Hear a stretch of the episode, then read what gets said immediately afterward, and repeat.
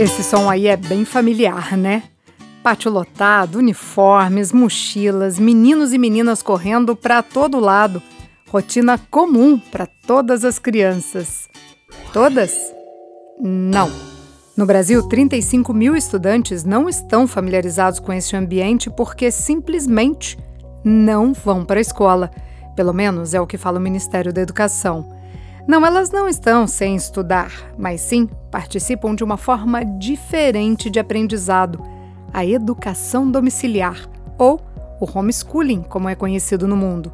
Não sei vocês, mas para mim esse assunto e toda a complexidade dele é bem recente e me levou a fazer milhares de perguntas, como por exemplo, quem ensina? Qual a didática? Qualquer família pode adotar esse método? Aliás, existe uma metodologia específica ou muitas?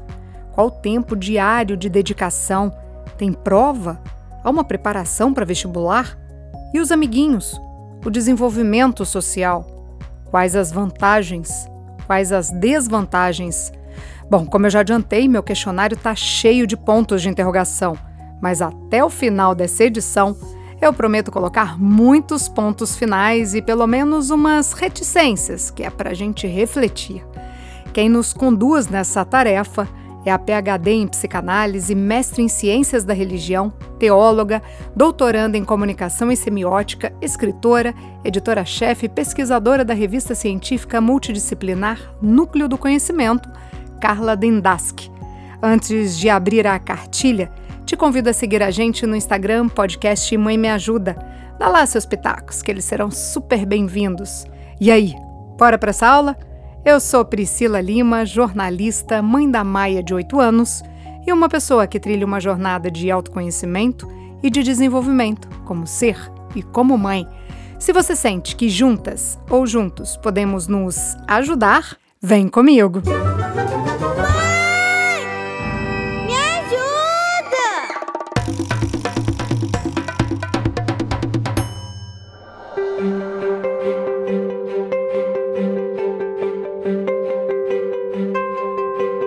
A educação domiciliar é basicamente quando os pais, por algum motivo, resolvem tirar o filho da escola ou mesmo nem mandam para a escola e assumem a responsabilidade de ensiná-los em casa.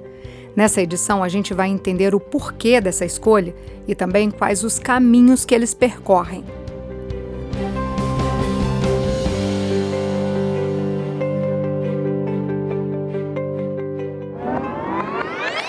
Voltar um pouco aqui para contar como esse assunto surgiu nas minhas pesquisas. Eu estava num papo filosófico com o primo quando ele me contou que estava usando as aulas de xadrez para ensinar filosofia para uma menina que tinha saído da escola porque tinha dificuldades de aprendizagem. Ele me disse que os pais dela já tinham mudado a garota de escola várias vezes na tentativa de melhorar o desempenho dela, mas nunca tiveram sucesso até que radicalizaram. Tiraram ela do ambiente escolar e passaram eles mesmos a ensiná-la em casa e, eventualmente, tinham a ajuda de tutores como meu primo. A dificuldade de aprendizagem é um dos motivos que levam os pais a adotarem o homeschooling. Aqueles que veem o sofrimento das crianças vítimas de bullying também buscam essa alternativa, mas a lista de interessados não para por aí. Vamos dizer que é uma pessoa que viaja muito, ou uma pessoa que tem que se deslocar, de repente sair de um grande centro, de uma região rural e gostaria que a criança continuasse acompanhando aquele conteúdo. Existe um, um, na sociedade um, uma um grupo de intelectuais que estão lutando, tentando sair um pouco da questão do capitalismo, dos grandes centros, eles estão optando por viver uma vida mais natural, intelectuais. Então, é, esses pais acabam se organizando, não, eu quero ter um, um, filho que tenha contato mais com a natureza, que saiba é, é, que não é dinheiro, que, que, que, é a base do valor humano. Existem alguns casais na área de filosofia que eu conheço que estão trabalhando muito com a ética, então eles pensam muito na questão primeiro de desenvolver essa criança pela ética.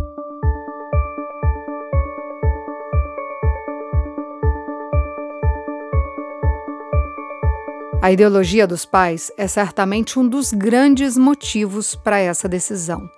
boa parte dos homeschoolers do Brasil são de famílias que discordam do viés religioso ensinado nas escolas.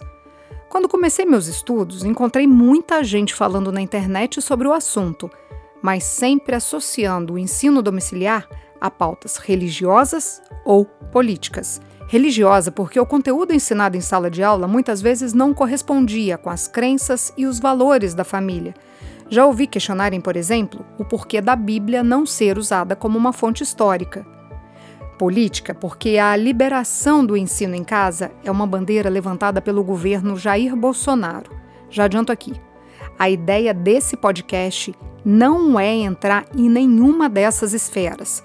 Por isso, pedi que a doutora Carla trouxesse uma visão mais ampla, crítica e também neutra dessa matéria. Eu acho que a gente realmente está passando por uma fase social muito complicada de mentalidades, na própria academia mesmo. Enquanto a gente não conseguir suspender esses aspectos pessoais, não conseguir trabalhar com respeito humano das realidades diferentes, a gente não consegue ter nenhum tipo de discussão. E isso é perigoso, porque aí a gente não tem soluções, a gente qualquer assunto que você trabalhe no campo da ideologia, no campo do achismo, no campo da questão condicionada, você não tem solução para esses campos.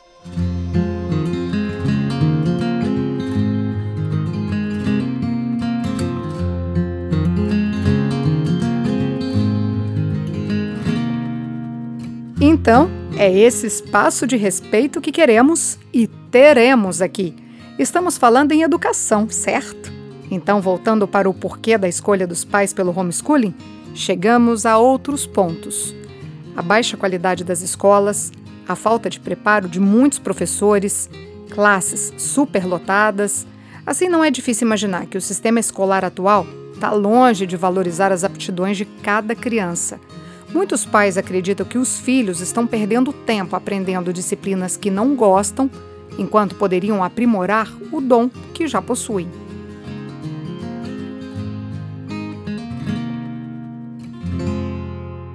É, eu tenho crianças e jovens com habilidades claras que não estão diretamente relacionadas a uma. Você, a criança é uma artista, por exemplo, não está relacionada à matemática. E se a criança é, é um matemático, não está, não tem interesse por literatura.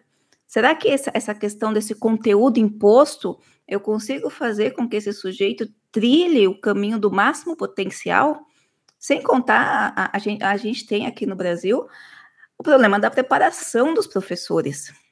Então, eu tenho uma filha que ela é, ela, ela tem muita inclinação para dança, ela tem muita inclinação para humanas, ela tem uma professora de história que está a fazendo deixar de gostar de história. Então, por causa da preparação e da metodologia utilizada, ela sempre gostou muito de história. Então, eu pego essa criança que teria esse potencial e acabo tirando esse potencial. E o homeschooling, ele pode ser, não é que ele é a solução, mas ele pode ser, nesses casos eventuais, uma solução, uma alternativa para que os pais possam trabalhar.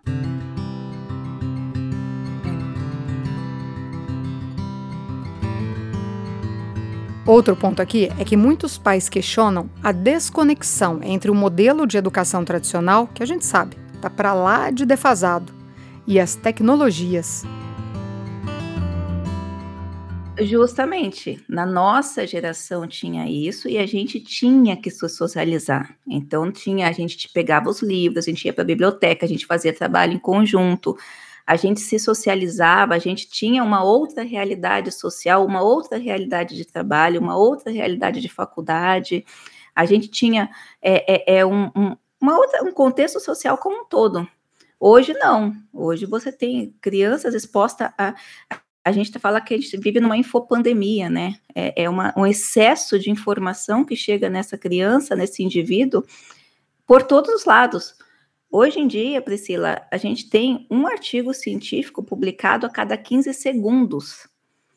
Se a gente, se você parar, ó, eu quero, eu, Priscila, vou parar hoje para entender tudo que a ciência mundial produziu. Você levaria uns cinco anos para conseguir absorver todas as notícias de hoje.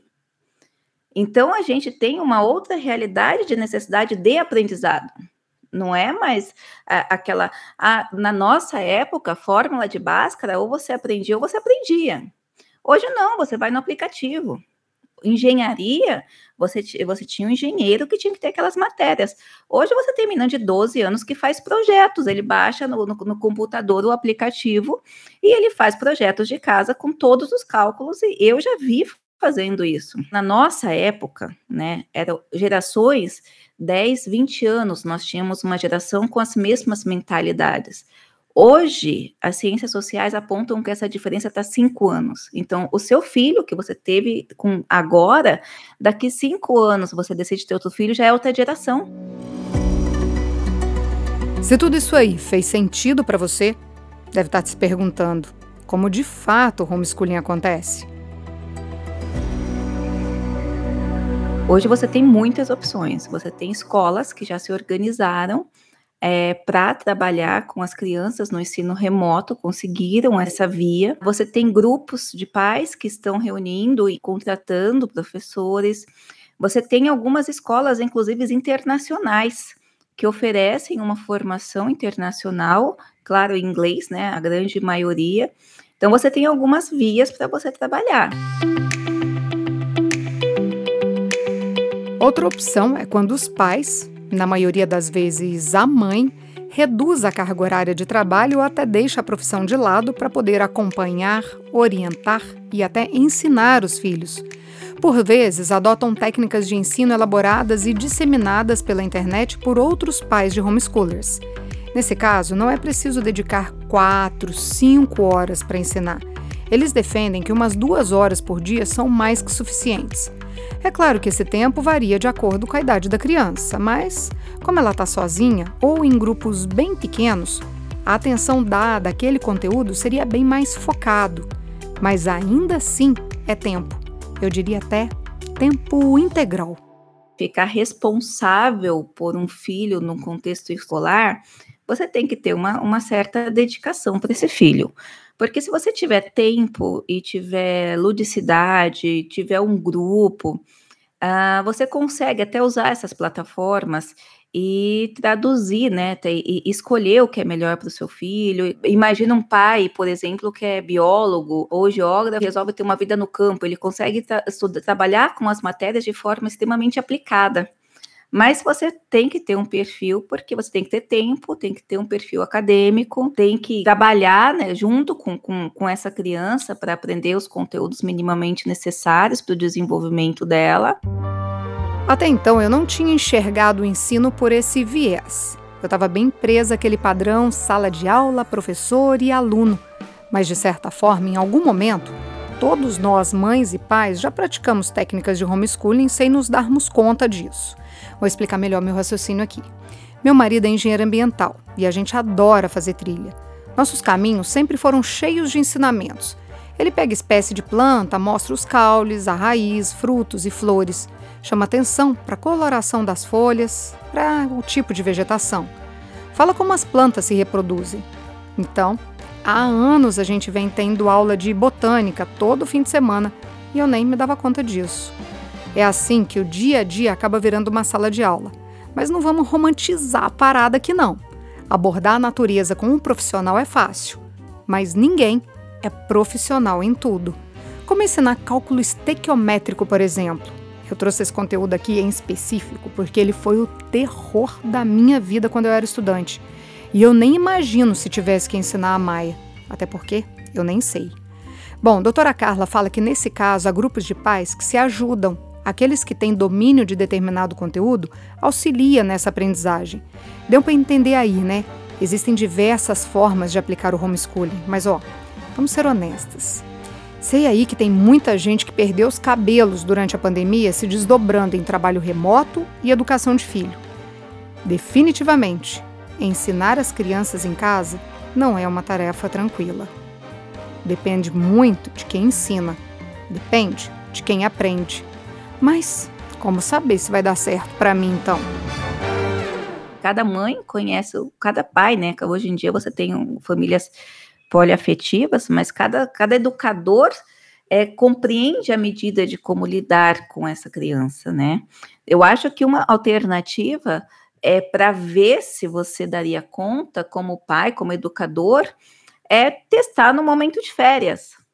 Pega ali no momento de férias escolares, entra numa plataforma, procura opções e, e testa para que essa criança também não tenha esse, essa deficiência, como você daria? Se não é também uma empolgação da parte dos pais né? Eu, eu vou dar conta de, desse acompanhamento, eu vou dar conta de compreender, eu vou me dedicar à educação, porque educar é, é complicado. Quais são os prós e os contras dentro da sua realidade? Lá na PUC, um caso engraçado de uma pessoa que eh, reclamava muito porque saía de manhã, voltava tarde, trabalhava no meio executivo, em casa quase deu demissão para o marido e para o filho.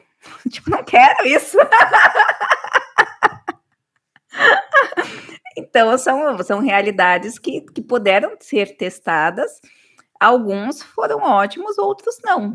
Mas aí te pergunto, homeschooling é a mesma coisa que ensino à distância, mais conhecido aí pela sigla EAD? O homeschooling, vamos supor, eu posso, eu, mãe, Carla, posso escolher o que eu vou aplicar para minha filha, como eu vou aplicar dentro daqueles parâmetros que são é, exigidos da educação eu não preciso optar por uma plataforma EAD. Eu posso escolher como eu vou colocar isso no meu filho, como a filosofia no xadrez ou a biologia no, no, no, na fazenda, por exemplo. Então, isso é uma forma de homeschooling. Agora, homeschooling, eu também posso optar em usar a plataforma e até mesmo escolas EAD. Então, a quem vai ministrar as aulas são os professores da escola. Então, aqui no Brasil já tinha uma escola católica que oferecia todo esse, esse know-how, o professor, daí era um ensino EAD, onde você está acompanhando o seu filho em casa, vendo se ele está estudando ou não. Agora, o homeschooling me dá essa, essa, essa flexibilidade de como eu vou ensinar, quais são as metodologias, e aí a opção é minha.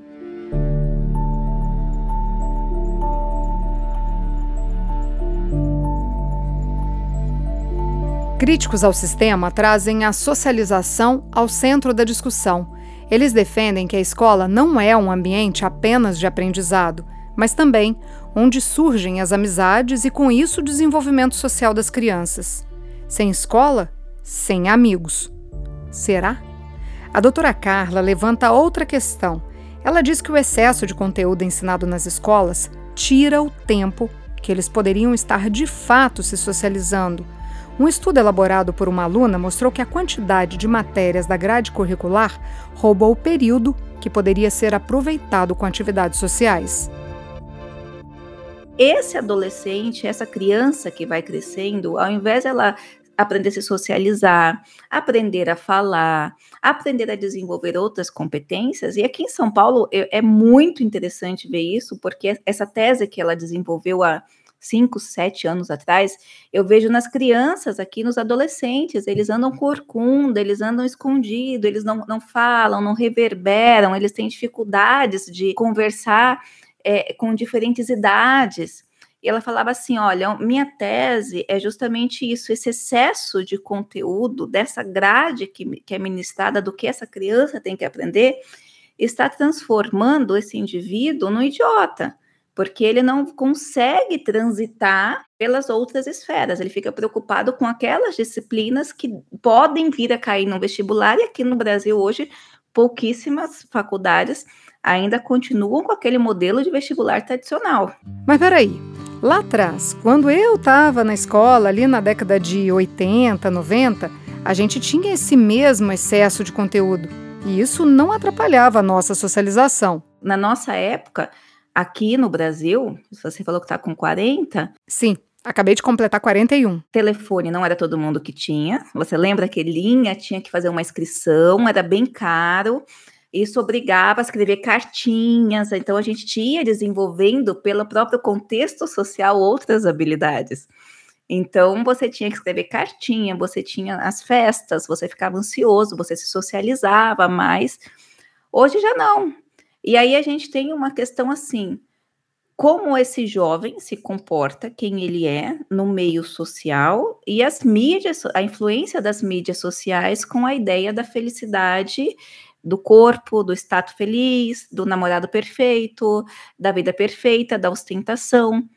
E você tem uma escola ainda que está trabalhando aquele conteúdo de álgebra, de, de fórmula de Bhaskara. Não que não tenha que trabalhar, tem que trabalhar mas em que medida eu tenho que expor e como eu tenho que expor para que esse, esse indivíduo desta geração agora consiga trabalhar com esse conteúdo. Tem um ponto aí que a doutora Carla tocou e que eu não quero deixar passar: o vestibular. A gente tem que trabalhar com a realidade do contexto educacional brasileiro. Ah, hoje em dia, você tem aqui no Brasil N opções de faculdades, faculdades boas, que já não exigem mais aquele vestibular antigo. Inclusive, em faculdades de medicina que você entra é, pelo Enem, com notas pelo Enem, por exemplo. Esse vestibular, do jeito que a gente conheceu na nossa época, né, onde existia um nível superior restrito, é, existia um, uma outra realidade de nível superior, você só tem em universidades federais. Então, assim, se você quer que seu filho faça uma faculdade federal, se você vê que tem inclinação, se é o seu objetivo de vida, aí você vai ter que pensar no vestibular. Fora isso, existem muitas faculdades que você entra com redação. E ainda a gente tem que levantar as questões das profissões do futuro. Então, a gente que tem filho pequeno agora, eu fui num congresso é, realizado, acho que fazem uns dois anos, do ministro da Educação da França. As tecnologias que ele estava trazendo, aonde profissões como direito, antigamente, na nossa época fazia direito, estava garantido. Direito vai sumir, vai ficar algumas funções de direitos, engenharia, a própria medicina é repartizada, né? Essa, essa medicina que é, é, é, colocada. Então, existem as tecnologias que estão entrando, que aquilo que a gente conhecia de realidade como profissão não vão ser as profissões do futuro. Tem mais uma pedra no sapato aqui que a gente não pode deixar de falar. E se por algum motivo os pais resolvem retornar esse aluno para a escola? E aí? Aqui no Brasil, a gente tem uma lei, de, digamos, né, que também é discutida, que é a não reprovação da criança. Então, a criança não reprova. Então, se você se você continuar com essa lei, não ficaria difícil retornar, nivelar essa criança na escola e, e retornar para o contexto escolar. Ah, existem é, uma outra alternativa seria o, é o acompanhamento de nivelamento dessa criança. Uma plataforma, de repente, do governo, onde essa criança faria um, provas é, ou entregariam ou uma espécie de relatório. São, são discussões que, que merecem é, é, vir à tona para soluções. Vamos ter problemas? Vamos, assim como temos até hoje na educação de uma forma geral. Vale falar aqui que o homeschooling não é praticado no mundo todo. São cerca de 60 países que aprovaram essa modalidade de ensino, entre eles os ricos Estados Unidos, Canadá e Japão, mas também é permitido em regiões mais pobres, como a África do Sul, Chile, Colômbia e Equador. Lá no início dessa edição, eu disse para vocês que no Brasil são 35 mil estudantes que trocaram a escola pelo ensino domiciliar. Mas, embora muitas famílias já pratiquem, o homeschooling não é autorizado no Brasil. Pelo menos não até agora. Estamos em julho de 2022. Falo isso porque o projeto de lei que regulariza essa modalidade foi recentemente aprovado pela Câmara de Deputados, mas ainda está em discussão no Senado. Só para deixar claro aqui, esse PL quer tornar o ensino domiciliar uma opção, ou seja, faz quem quer. Mas ainda assim há divergência entre apoiadores e opositores. Os pais, num país de primeiro mundo, onde você não tem tanta desigualdade como tem no Brasil, eles não fariam coisas, por exemplo, como trabalho escravo, que é uma realidade, não o escravo, mas análogo, né, o escravo ou a mão de obra infantil, que é uma realidade onde esses países não enfrentam. Então, você teria nesses países outros tipos de preocupação, como abuso de mental, o abuso físico, mas não essa questão social. Agora, aqui no Brasil, o que eu acho que pega muito é a questão da desigualdade social. É, é como você falou, é a questão de você não ter o pai que consiga entender isso. Daí a gente está falando de educação, a gente está falando de uma, um outro tipo de formação, de um outro tipo de preocupação, de um outro tipo de olhar. Então, você tem os pais que realmente podem fazer isso. A gente tem aqui no Brasil gente que aluga criança para pedir esmola. Então, a gente tem uma realidade muito deficiente, assim, principalmente desigual. E a gente tem uma cultura ainda que precisa ser muito trabalhada. Então, são assuntos que devem entrar em pauta. Não sei vocês, mas até aqui achei que essa opção é para quem tem grana. É preciso pais com disponibilidade, ou seja, um deles tem que reduzir ou abdicar da renda. Essa pessoa ainda tem que dominar o conteúdo, quer dizer, tem que ter um nível de escolaridade alto e, se for contratar um tutor, precisa pagar por ele. Agora, para quem está, como dizem aí, vendendo almoço para pagar a janta, isso tudo parece tão distante. Ou ainda pode ser uma solução? De repente, pode ser uma, até uma alternativa, Priscila, para pais realmente que trabalhem, que, que estão em regiões é, periféricas, onde o filho, na socialização da escola, enfrenta uma série de problemas, é, conseguir uma alternativa até para educar essa criança. Eu tive um aluno que ele era professor numa região periférica, numa comunidade no, na Bahia, e ele falava que as crianças que não, que não compactuavam com o tráfico, elas levavam surra. É, quem mandava na escola era o tráfico. Então, para um pai desse, para você ver como tudo tem duas mãos, duas vias, a gente precisa repensar. De repente, para um pai desse, ter a criança, ensinar a criança, é melhor do que essa criança na escola. Então, assim, a gente tem essa opção, não é que seja uma verdade absoluta, mas essa opção ela pode ser até benéfica nesse sentido, porque esse pai, por exemplo, ele pode pagar 40 reais e colocar o filho numa plataforma EAD e ele vai estar mais seguro dentro das condições deles.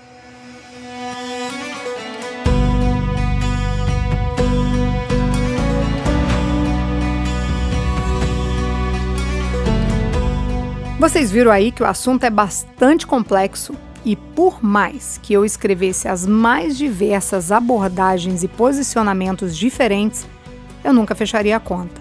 Não, não dá para falar tudo numa edição só. Tive que escolher quais os pontos abordar e reconheço que deixei muita coisa de fora.